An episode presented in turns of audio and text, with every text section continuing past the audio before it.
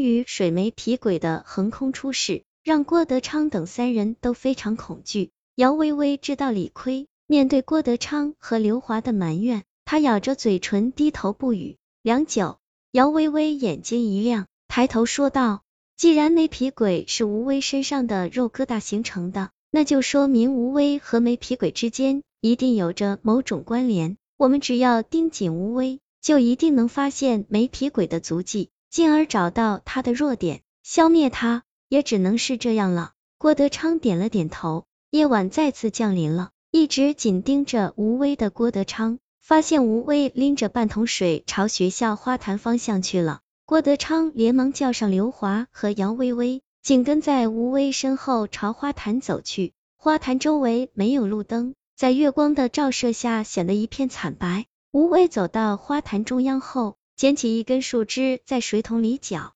动起来。水搅动时发出的哗哗声，在寂静的花坛中传得很远很远。忽然，一阵嘶嘶的响声贴着地面从远处快速传来，听起来就像有什么东西正在地面上爬行似的。随着响声越来越近，那个没皮鬼现身了，三跳两跳就到了吴威面前。吴威看着这个没皮鬼，脸上一点表情也没有。仍旧不停的搅动着桶里的水，扑通一声，没皮鬼的脑袋首先钻进了水桶里。吴威还在继续搅动桶里的水，紧接着，没皮鬼的身体也一段一段的进到了水桶里。水桶就那么大，不可能装下一个完整的鬼啊！更何况桶里原先还有半桶水泥。姚微微疑惑的小声说道：“用脑子想想也知道，没皮鬼已经溶于水中了。”郭德昌白了一眼姚薇薇，小声说道：“知道吴威为什么不停的搅动水吗？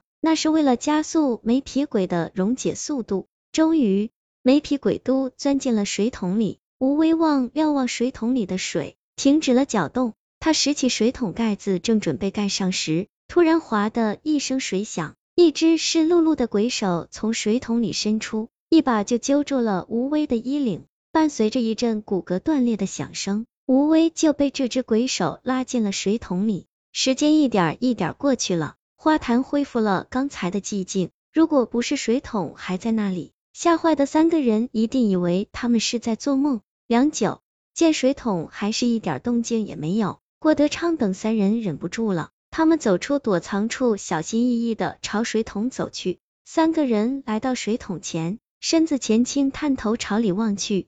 奇怪的是，吴威原本拎的是半桶清水，如今却是半桶白涂料。猛然间，郭德昌明白了什么，一扭头瞪向了刘华。更多恐怖故事，请关注微信公众号“鬼爷讲鬼”。刘华，是不是你在捣鬼？郭德昌愤怒的说道。我粉刷墙壁的白涂料是你帮我买来的，而吴威正是因为被白涂料溅得全身都是，才长了那些肉疙瘩。郭德昌，你竟然不相信我，我算是看透了你。刘华显得非常委屈，他说道：“如果真是我买来的白涂料有问题，那我和吴威一样也淋到了这种涂料，可我为什么就没事腻？”这一问，算是把郭德昌问得哑口无言。先下手为强，不管怎么说，眼前的这桶白涂料肯定有问题，怎么处理？他让郭德昌等三个人犯难了。从吴威被鬼缠的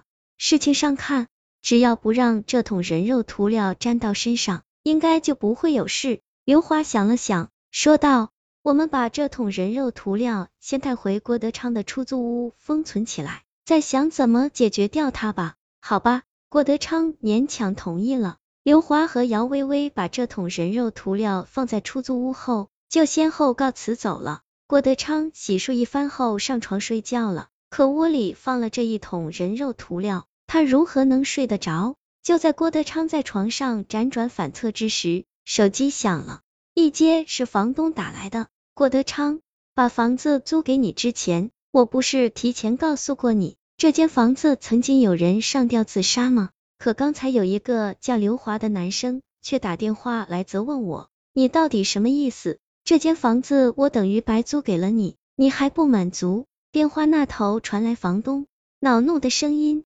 没没什么意思，是我那位同学好奇，想问一下。”郭德昌解释道：“然而话还没有说完，房东就不耐烦的挂断了电话。刘华这是干什么？郭德昌越想越觉得刘华可疑，毕竟那桶刷墙的白涂料是刘华买来的，刘华很有可能在涂料里做了手脚，导致吴威被害死。不行，我得先下手为强，不然我会像吴威一样被刘华害死的。想到这里，郭德昌拨通了刘华的手机。借口一个人睡在出租屋里害怕，把刘华骗来了。有什么害怕的？你不碰人肉涂料，没皮鬼就没办法害你。刘华瞥了一眼墙角的那桶人肉涂料，脱掉外套就上修了。没一会儿就进入了梦乡。郭德昌又等了一会儿，确定刘华真的睡着了，阴阴的一笑，跑到墙角拎起这桶人肉涂料，就来到了刘华身边。就在郭德昌打开盖子。正准备把人肉涂料泼到刘华的身上时，刘华忽然睁开了双眼。我就知道你喊我来没安什么好心。刘华一挺身从床上坐了起来，伸手就去夺郭德昌提在手里的那桶人肉涂料。郭德昌岂肯放开？就这样，在二人的争夺中，这桶人肉涂料一下子倾倒了，瞬间就把二人淋成了落汤鸡。郭德昌和刘华吓坏了。你看看我，我看看你，好半天没缓过神来。郭德昌，你应该相信我，粉刷墙壁的白涂料，我确实是在校旁边的那家五金店买的。不信，你去问店老板。刘华强忍内心的愤怒，说道。对了，房东在电话里没和我说清楚。我问你，对在出租房里自杀的那个人，你了解多少？是一个女生，名叫赵美，听说性格孤僻。